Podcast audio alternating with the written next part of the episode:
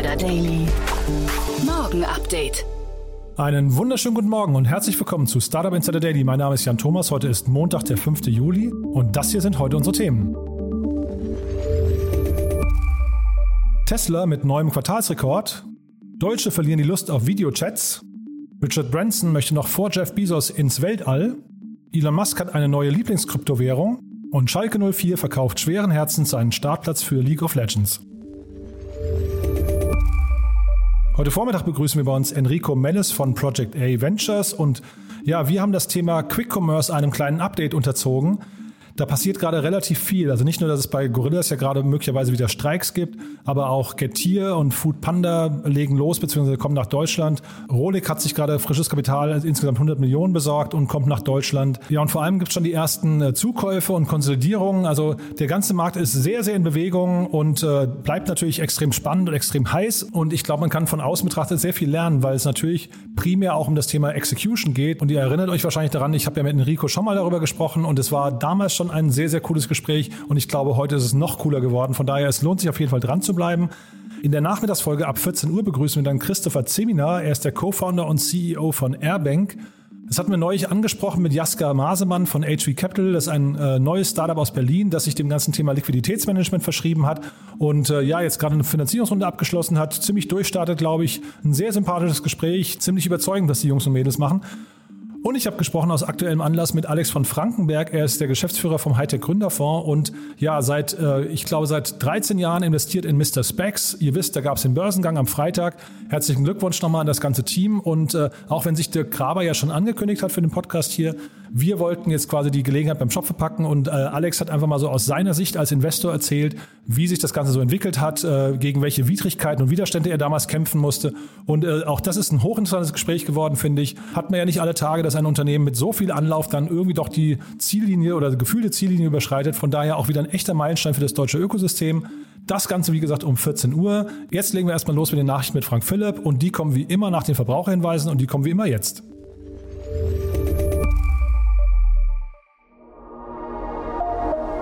Werbung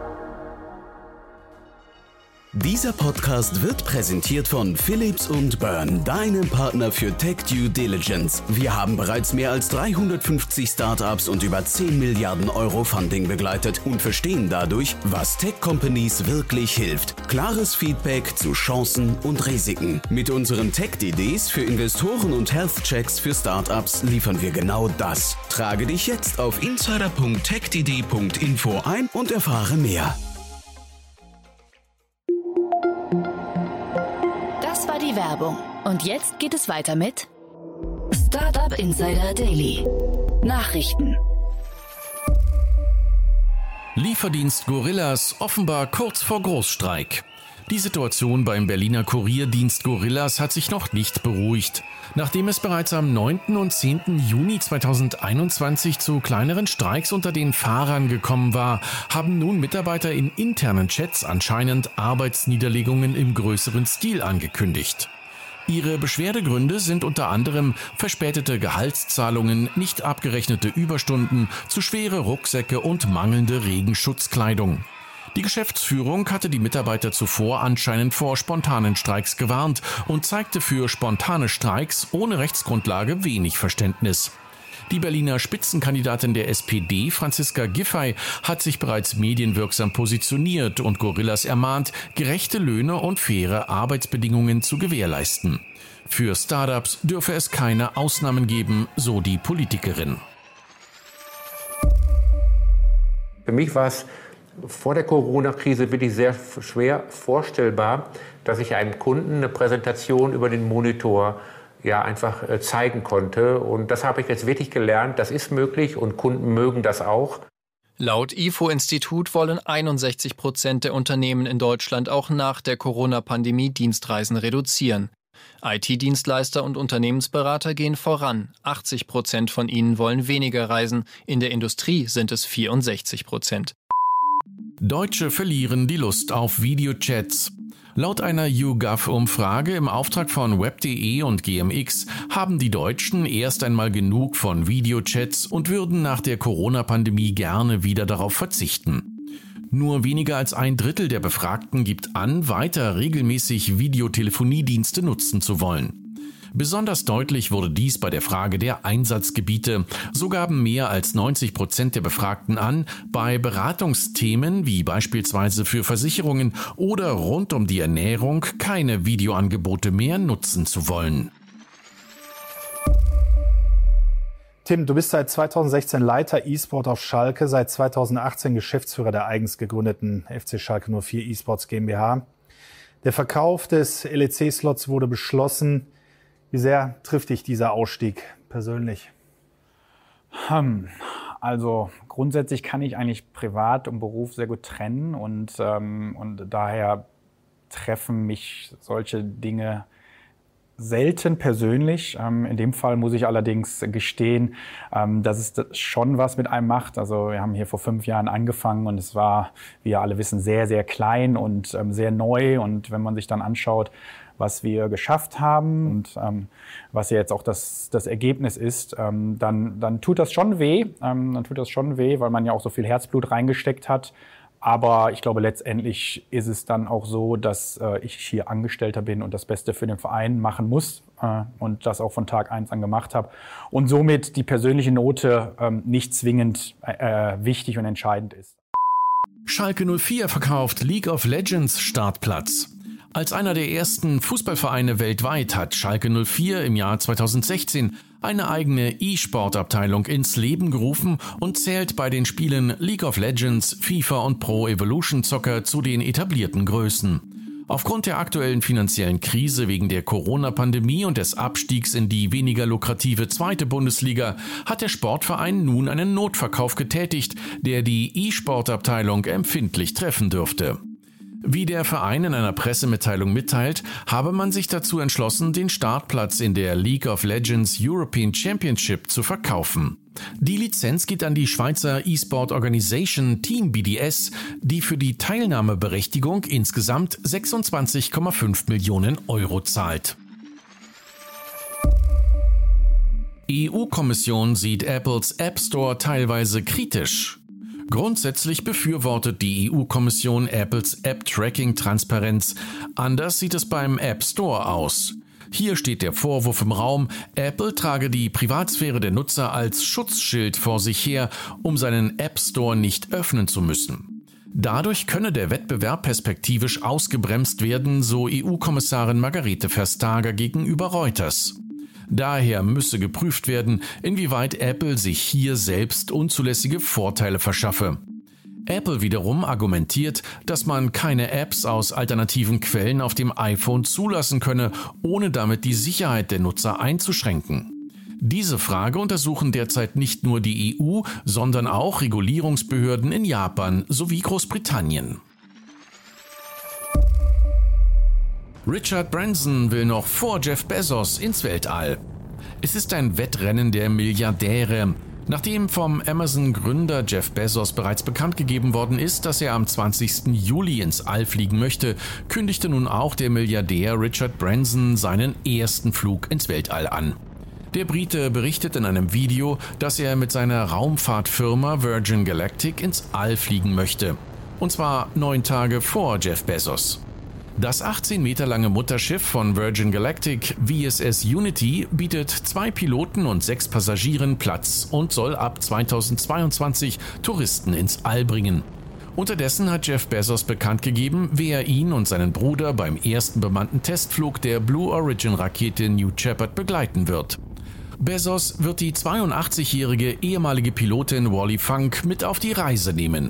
Funk war die erste Frau, die einen Posten als Prüferin für Flugsicherheit der US-Verkehrsbehörde NTSB erhielt und auch die erste Lehrerin der Flugbehörde FAA. In den 1960er Jahren absolvierte sie nach Angaben von Blue Origin als jüngste Teilnehmerin ein privates Trainingsprogramm für Frauen, die ins All fliegen wollten, wurde dann nur niemals für eine Mission ausgewählt. An wen der vierte Platz in der Kapsel geht, ist noch nicht bekannt.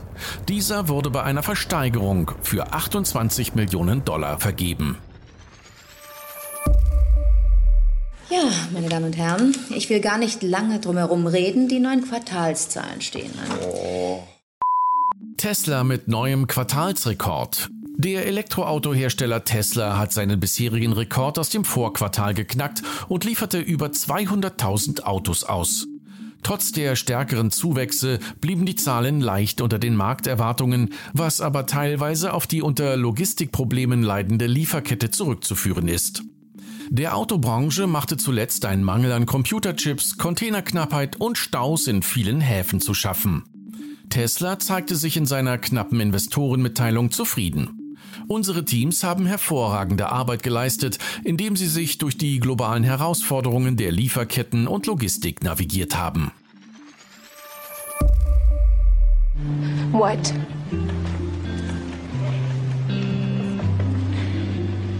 I just wanted a little more time. TikTok-Videos ab sofort bis zu drei Minuten lang. Erst vor kurzem hat das Videoportal TikTok einigen Creatoren die Option gegeben, Videos mit einer Gesamtlänge von drei Minuten auszuprobieren. Während TikTok als Videokurzplattform mit 15 Sekunden bekannt geworden ist, wird nun Potenzial in längeren Videos erkannt.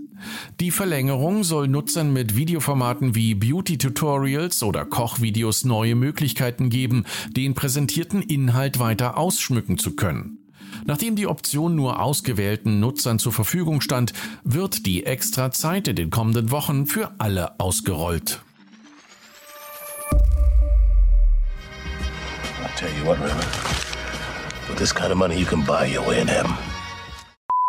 Microsoft-Mitarbeiter stiehlt mit Trick 10 Millionen US-Dollar. Es ist wie eine Lizenz zum Gelddrucken. Das muss sich der 26-jährige Ukrainer Volodymyr K. gedacht haben. Sein Job war es, Testkäufe in verschiedenen Stores von Microsoft vorzunehmen, Fehler zu protokollieren und diese zu melden. Aufgrund eines Computerbugs wurden bei den Testkäufen vom System statt nutzloser Dummy-Codes versehentlich echte Xbox-Geschenkkarten generiert. Als K dies entdeckte, begann er vermehrt Xbox-Karten zu generieren, sowohl über seinen Account als auch über den Account seiner Kollegen. Zusätzlich nutzte er VPNs, um sich von zu Hause in die Stores einzuloggen und schrieb ein Skript, damit diese Käufe automatisiert passierten. Seine Karten verkaufte er in Paketen, oft 55% günstiger als ihr eigentlicher Wert war. Bis seine Masche aufflog, hatte K. laut Ermittlungen des FBIs 152.000 Gutscheinkarten im Wert von insgesamt 10 Millionen US-Dollar produziert und verkauft. Von seinen Einnahmen hatte er sich unter anderem eine Villa, ein Wasserflugzeug und eine Yacht gekauft. K. wurde inzwischen zu neun Jahren Haft und Schadensersatz in Höhe von 8,3 Millionen US-Dollar verurteilt.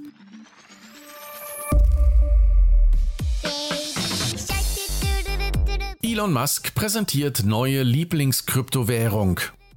Mit einer Anspielung auf den bekannten Baby Shark Song lenkt Elon Musk mit einem Tweet die Aufmerksamkeit auf die Kryptowährung Baby Dogecoin. Auf Twitter postete er Baby du, Infolge des Tweets legte der Wert des Baby Dodge innerhalb von 24 Stunden um 228 Prozent zu. Beim Baby Dogecoin handelt es sich erneut um eine Meme-Währung, die von Personen aus der Dogecoin-Community und Dogecoin-Fans kreiert wurde. Dank eines sogenannten Smart Stalking Systems partizipieren Besitzer des Baby Dogecoins automatisch an allen Transaktionen im Baby Doge Netzwerk. Die offensichtlich nicht ganz ernst gemeinte Website verlautete, man solle einfach seinen Baby Dodge liebhaben, streicheln und beim Wachsen zusehen. Nach einer kleinen Werbepause geht es weiter im Programm mit den Kurznachrichten.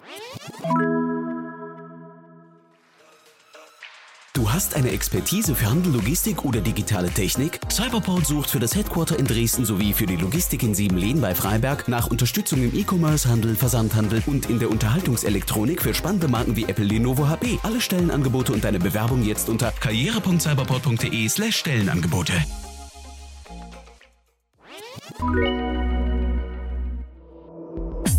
Insider Daily. Kurznachrichten. Der tschechische Online-Lieferdienst Rolik hat sich im Rahmen einer Finanzierungsrunde weitere 100 Millionen Dollar gesichert und kündigt an, mit dem frischen Kapital seine Europa-Expansionen voranzutreiben.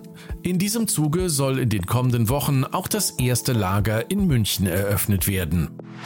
Als eine Erkenntnis des gerade beendeten Mobile World Congress in Barcelona steht die Ankündigung vieler teilnehmenden Mobilfunkunternehmen, den Mobilfunkstandard 5G in den kommenden Jahren massiv ausbauen zu wollen. So sollen bis 2025 weltweit rund 720 Milliarden Dollar in den Ausbau des 5G-Netzes fließen. Die russischsprachige Hackergruppe Revel hat wieder zugeschlagen. Im Zuge einer neuen Attacke mit Erpressungssoftware wurden zigtausende Computer von hunderten kleinerer und mittelgroßer Unternehmen in den USA und Europa verschlüsselt. Für die Freigabe der Daten will die Hackergruppe wie gehabt Lösegeld. Nach den neuen Features Twitter Blue und Superfollower arbeitet Twitter anscheinend an einer Art separater Timeline für Trusted Friends. Damit soll es künftig möglich sein, private Tweets und Tweets mit Arbeitsbezug zu trennen. Um den Apple-Kartendienst zu verbessern, werden in mehreren deutschen Städten Personen mit Kamerarucksäcken auf die Reise geschickt. Diese sollen überall dort Material sammeln, wo die bisherigen Kameraautos nicht hinkommen. Und das waren die Startup Insider Daily Nachrichten von Montag, dem 5. Juli 2021. Jetzt geht es weiter im Programm mit Investments und Exits. Startup Insider Daily, Investments und Exits. Heute mit Enrico Mellis von Project A. Präsentiert von Beiten Burkhardt, euren Partnern von der ersten Beteiligungsrunde bis zum erfolgreichen Exit.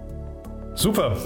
Enrico Mellis ist wieder hier und äh, das hat ein bisschen was damit zu tun, dass gerade sehr viele Sommerferien sind und so weiter und wir so ein bisschen umdisponieren müssen. Deswegen sage ich zum, zum zweiten Mal in dieser Woche herzlich willkommen. Hi Jan, schön wieder da zu sein. Ja, super. Ich freue mich sehr, dass du da bist und ich freue mich auch das, äh, auf das Thema, über das wir jetzt sprechen werden, denn da, ja, also wahrscheinlich das heißeste Thema überhaupt, ne? Ja, genau. Also der, ähm, der Online-Groceries-Markt bleibt wahnsinnig dynamisch, wahnsinnig interessant. Ähm, und genau, wir haben jetzt äh, uns einmal vorher ausgetauscht. Wir haben ähm, gesehen, dass ähm, das Blog übernommen wird und ähm, Go, GoPuff hat auch äh, ein paar Akquisitionen getätigt. Ähm, Uber hat Cornershop übernommen und ich glaube, vor dem Hintergrund dieser ganzen Übernahmen und der, und der Dynamik im Markt gerade kann man da, glaube ich, noch mal ein bisschen äh, genauer reinschauen. Mhm. Also wir sprechen über Quick Commerce und wir reden wahrscheinlich über den Markt, wo momentan das meiste Kapital reinfließt, ne? Ja, genau. Das ist, das ist auf jeden Fall richtig. Jetzt mal abgesehen von vielleicht äh, Trade Republic und ein paar anderen Einzelfällen ist gerade auf jeden Fall im Online-Groceries-Markt die Musik. Und sag mal, bevor wir da äh, richtig einsteigen, du hattest mir ja mal erzählt, dass du dir das auch angeguckt hattest und ihr hattet damals nicht investiert und das war dann aber, also das Gespräch hat mir geführt vor dem Hintergrund dieser Riesenrunde bei Gorillas. Mittlerweile frage ich mich, ob hier ein, also ob du vielleicht sogar der lachende Dritte bist hinterher, weil hier vielleicht konzeptionelle Fehler ähm, äh, sagen wir, äh, am Gären sind. Ne? Man sieht zum einen, dass bei Gorillas immer mehr Arbeiter, also von diesen Riders, anfangen zu streiken, wobei ich auch nicht weiß, ob das jetzt so ein Thema der Presse ist, einfach nur, die sich da auf kleine, äh, weiß nicht, äh, Ausnahmesituationen irgendwie fokussieren.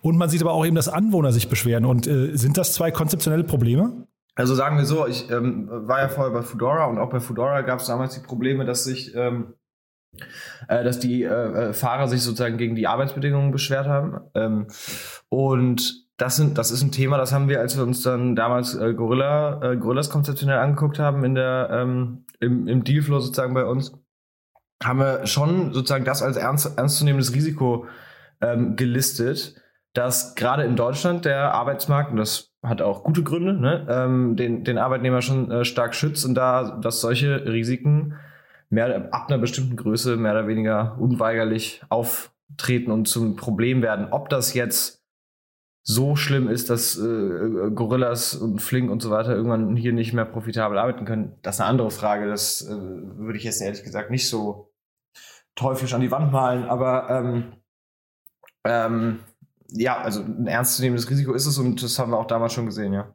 Na, wir reden jetzt über einen Markt, wo, äh, also wir haben jetzt Gorillas hier, die zuerst gestartet sind, dann Flink, dann kommt jetzt gerade Getir, dann hat Foodpanda, also Delivery Hero angekündigt, da reinzugehen. Also wir haben wirklich äh, mindestens mal vier große Uber ist hier unterwegs, ja.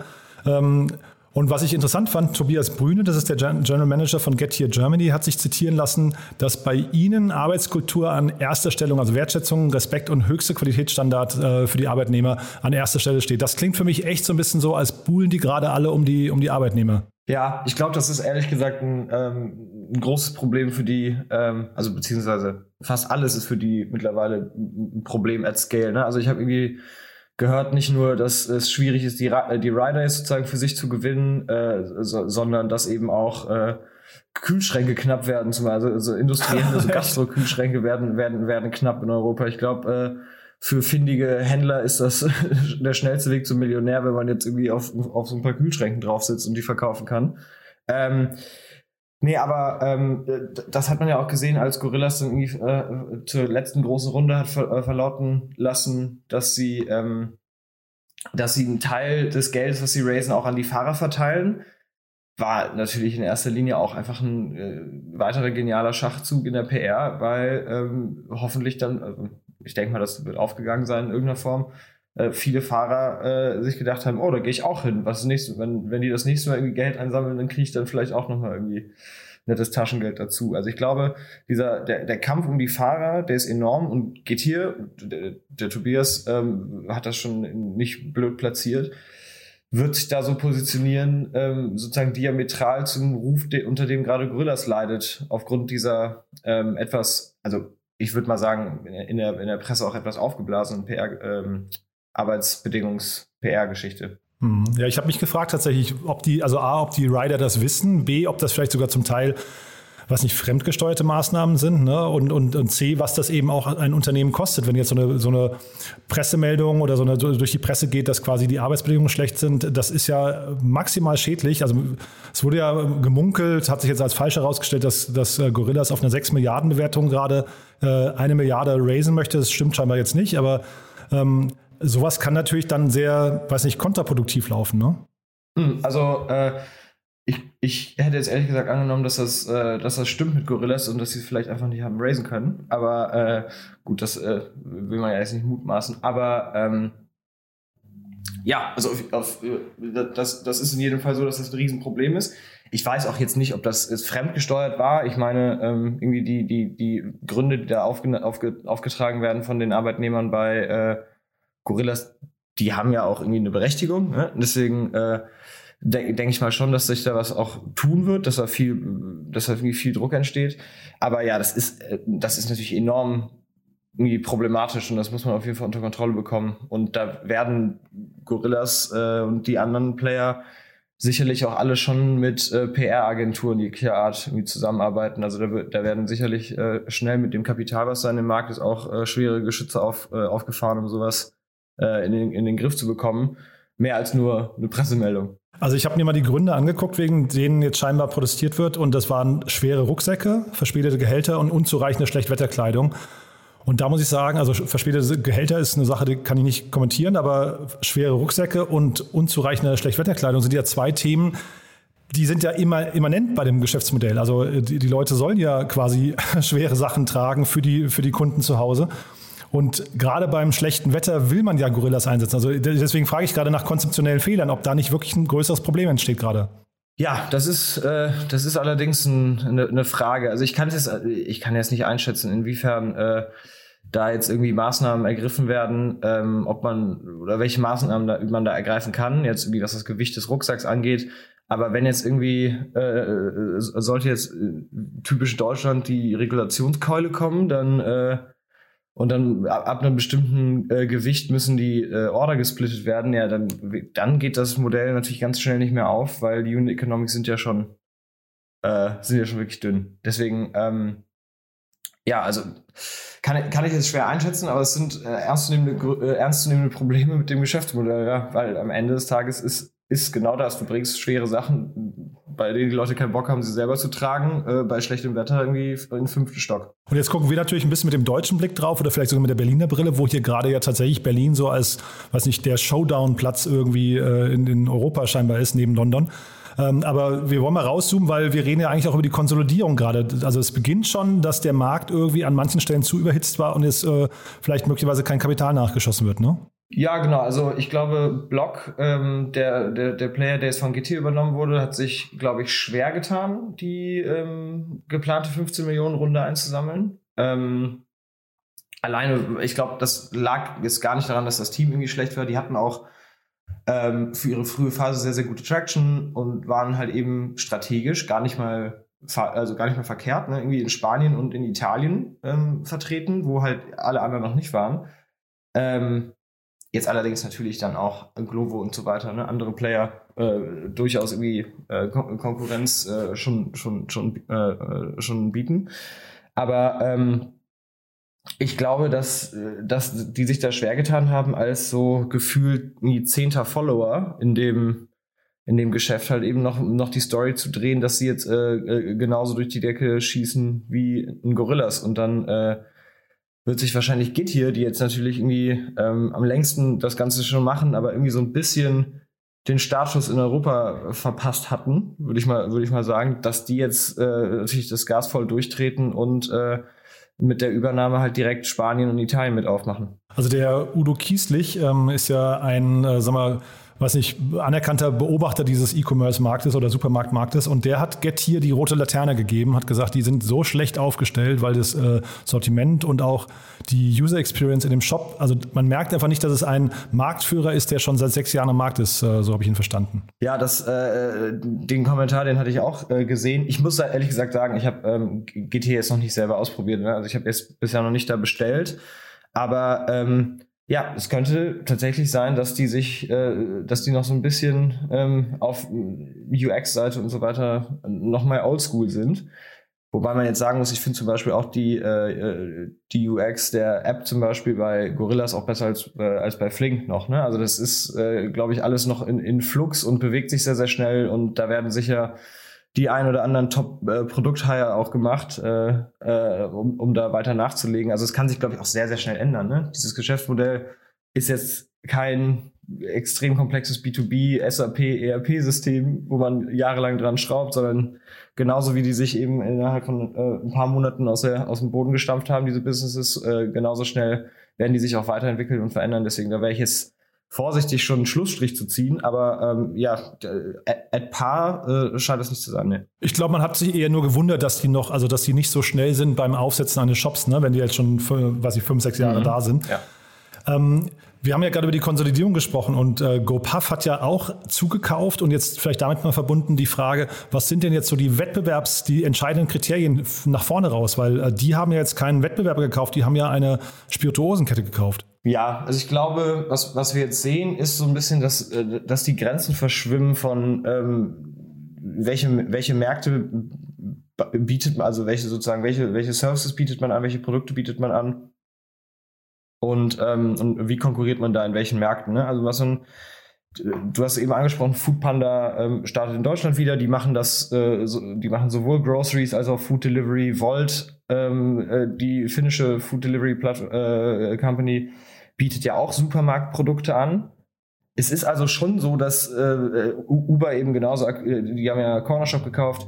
Es ist also schon so, dass eigentlich die, die Idee ja sein muss, du willst nur deine Lieferflotte so gut wie möglich auslasten. Ne? Und je mehr sozusagen Geschäft, Geschäft du da reingießen kannst in so, eine, in so eine Lieferplattform, um die besser auszunutzen, desto besser ist es und desto eher bist du auch der One-Stop-Shop für jeden Kunden, der halt irgendwas geliefert haben möchte. Ne? Deswegen ähm, ist schon ist interessant zu sehen, ob jetzt ähm, in dem Markt die, der Gewinner ein purer Grocery Delivery Player ist oder ob das halt so, so ein Hybrid ist, der auch aus Restaurants Essen liefert und vielleicht auch ne, irgendwie, wer sagt, dass es nur Groceries sein müssen, vielleicht auch äh, irgendwie de, der, der, der Kernproduktsatz irgendwie von Amazon so ungefähr, ne? Also was so USB-Ladekabel und was nicht alles, ne? Also theoretisch ist, äh, frage ich mich, ob das ähm, sozusagen bei einem Pure ähm, Groceries äh, Player wie Gorillas bleiben wird oder ob das halt in irgendeiner anderen Form konvergiert mit anderen Modellen. Ja, da bist du jetzt schon ein bisschen in der nächsten Frage von mir bezüglich Food Panda, weil ich deren Ansatz am wenigsten verstehen kann, muss ich sagen. Also ich verstehe, dass die natürlich mit Delivery Hero sind die sehr stark, was die Restaurants angeht. Aber auch da habe ich jetzt gelesen, dass der Deutschlandchef sich geäußert hat, gesagt, wir haben drei Säulen und eine davon ist halt eben, dass wir aus lokalen Läden zum Beispiel Technikkleinteile besorgen. Ja, so kam ich nämlich drauf. Ich habe das auch gerade äh, gerade noch gelesen in Vorbereitung auf den Podcast jetzt. Ja, und, also, und da hört es bei mir auf mit dem Verständnis, weil da würde ich sagen, ist ein Amazon hinterher dann doch der stärkere und da sind auch wahrscheinlich auch so diese 10 Minuten oder, oder 20 Minuten oder sowas Lieferzeit hinterher nicht das, das entscheidende Argument, oder? Ja, da, also da, da bin ich bei dir. Wobei man natürlich sagen muss, wenn man das abgebildet bekommt, ne? also irgendwie, Frage ist, wie, wie viel Aufwand kostet dich das, das noch zusätzlich anzubieten? Dann warum nicht? Ne? Also ich, ich, wo ich mich eher schwer mit tue, mit, war, ist mit der Aussage, dass äh, jeder, jedes dieser drei Modelle sozusagen äh, gleich großes Standbein der Firma sein soll. Ich glaube halt bei dem letzteren, bei dem USB-Ladekabel, äh, bei der Geschichte wird das, glaube ich, eher ein kleineres Standbein, wenn ich mal so die Marktgrößen vergleiche.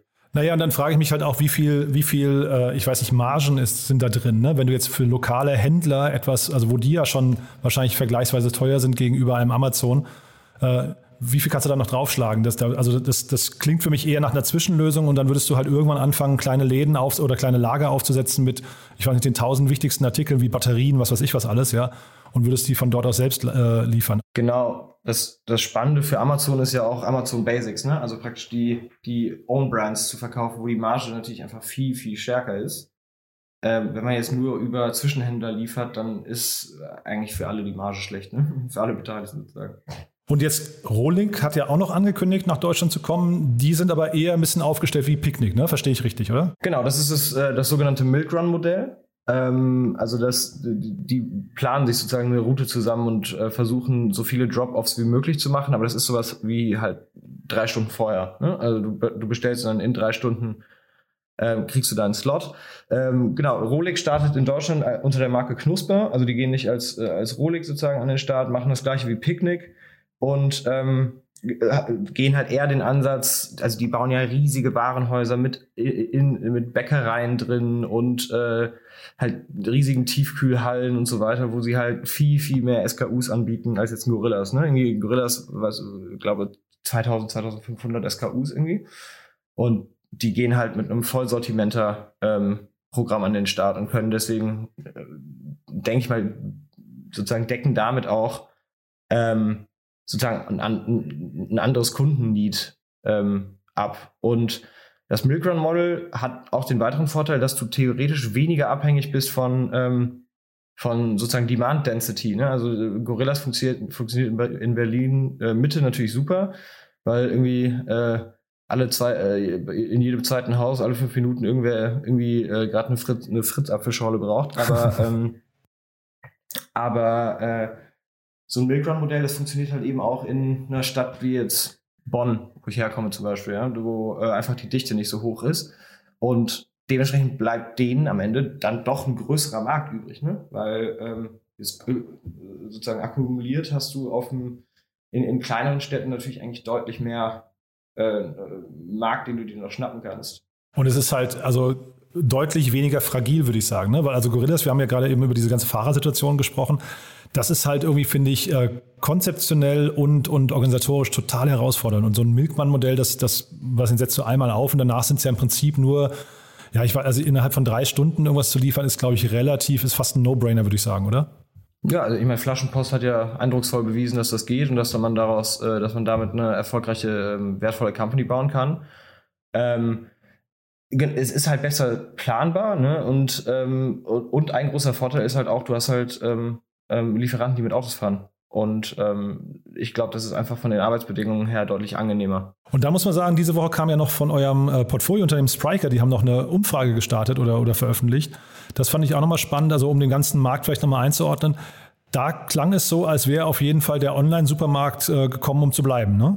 Ja, und der Meinung bin ich ehrlich gesagt auch. Und ich, ich, ich, ich denke auch, dass, dass der traditionelle Einzelhandel so sieht. Ne? Also Edeka ist bei Picknick ja äh, groß drin, Rewe ist jetzt mit Flink äh, eine strategische Partnerschaft eingegangen. Ich bin mir relativ sicher, dass, ähm, dass das Online-Liefersegment, also Online-Grocery-Segment weiter schnell wachsen wird, dass jetzt ähm, Covid auch eher ein Katalysa äh, Katalysator für das Ganze war und nicht sozusagen jetzt nur äh, praktisch irgendwie in der, in, in der Not ähm, das Modell beflügelt hat, aber jetzt auch irgendwie, dass das sich zurückdrehen sollte, wenn, jetzt, äh, wenn wir es endlich durch Covid durchgeschafft haben. Ich bin mir sicher, dass das bleiben wird und dass wir dann dadurch auch bald wahrscheinlich weniger Supermärkte sehen werden. Und was würdest du sagen, was, was heißt das jetzt für die Finanzierungsrunden? Also ähm, Gorillas, wie gesagt, wissen wir nicht genau, ob diese große Runde einfach nicht zustande kam, ähm, aber auf jeden Fall 6 Milliarden war die Bewertung, die im Raum stand.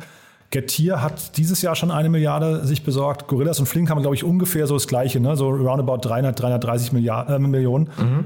Ähm, ja. GoPuff hat sich dieses Jahr, glaube ich, 1,15 Millionen, äh, Milliarden besorgt. Ja? Also das heißt, sehr viel Geld im Markt, aber wird das so weitergehen? Das ist eine gute Frage. Also, äh, wenn, wenn ich das mal wüsste, ne?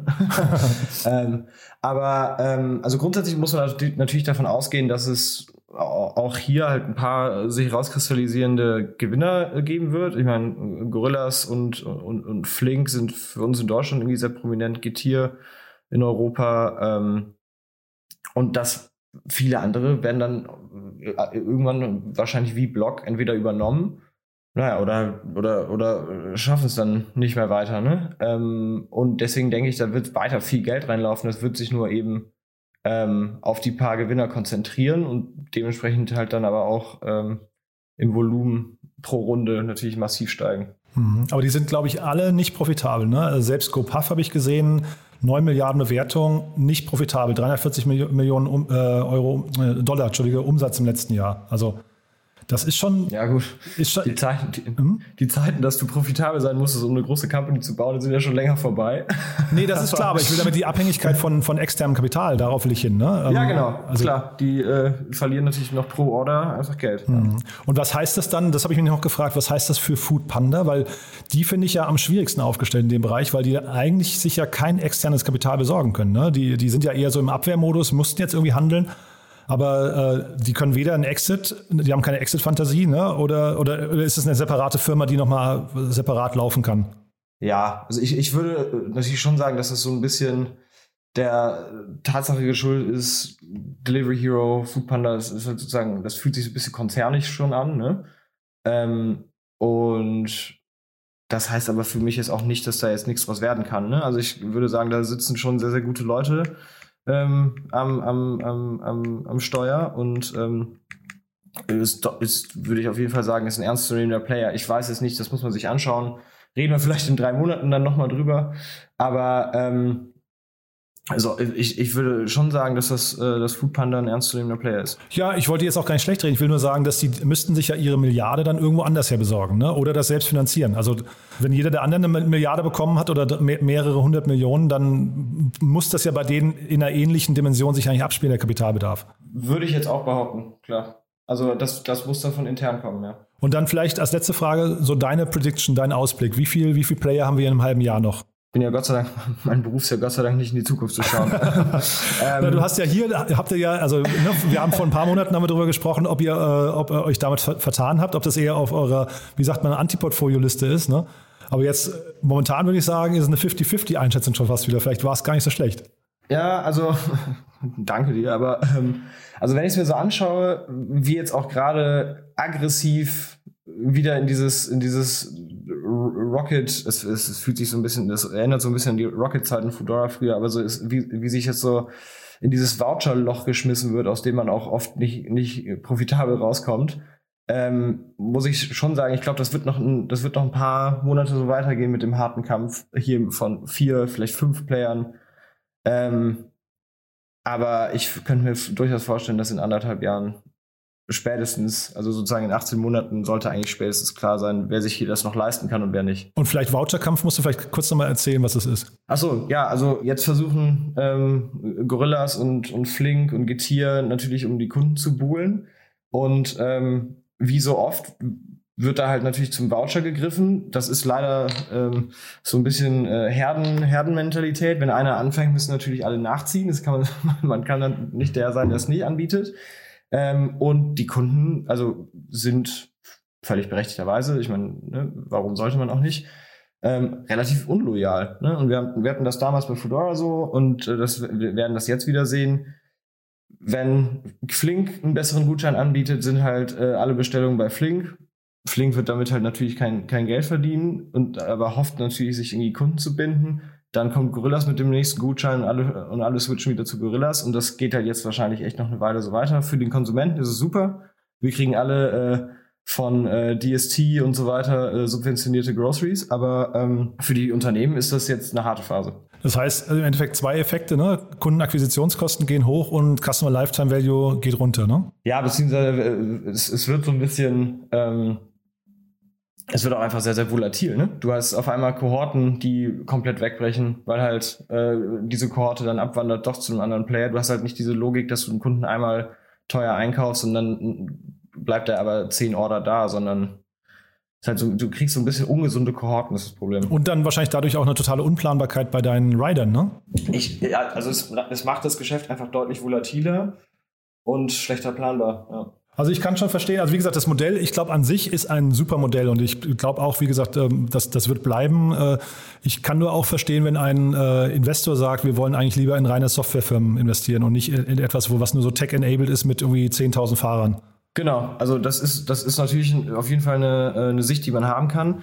Ich würde sagen, natürlich irgendwie noch hört sich das alles nach einer tollen Erfolgsstory an und ich wünsche den äh, Teams äh, natürlich auch allen, dass sie es hinkriegen, aber ich bin mir auch noch nicht so sicher, wie sich das alles entwickeln wird, weil es ist einfach, also es ist natürlich ein operativ extrem komplexes Geschäft und sehr, sehr teuer, ganz dünne Margen, aber gut, ne, die, äh, der, der, der Kuchen, hinter dem alle her sind, ist ja auch verdammt groß. Nee, wie gesagt, soll auch kein Schwarzmalen sein äh, oder schlecht reden, sondern ich glaube, wir sind beide Fans von dem Modell und freuen uns auch, dass hier sowas, äh, zumindest die, die deutschen Player, dass die hier entstehen. Äh, ob wir jetzt Getir hier als Marktführer sehen wollen, weiß ich nicht. Ich fände es irgendwie schöner, wenn es zwei Deutsche äh, sind, die das unter sich ausmachen. Aber anyhow ist ein toller Markt und ein tolles Modell und äh, ich glaube, wir bleiben einfach dran, Enrico, ne? Richtig. Wir bleiben dran und bestellen fleißig weiter.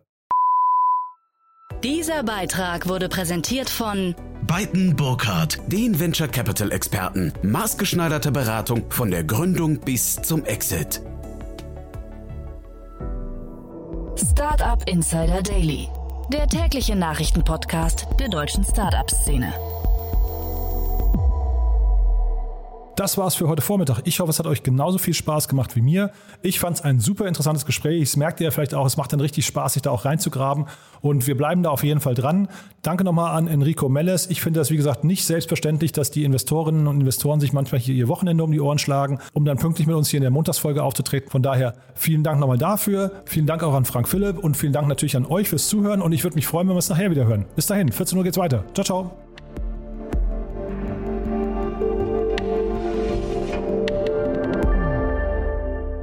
Diese Folge wurde präsentiert von Philips und Burn, deinem Partner für TechDDs und Startup Health Checks. Jetzt auf insider.techdd.info eintragen und mehr erfahren.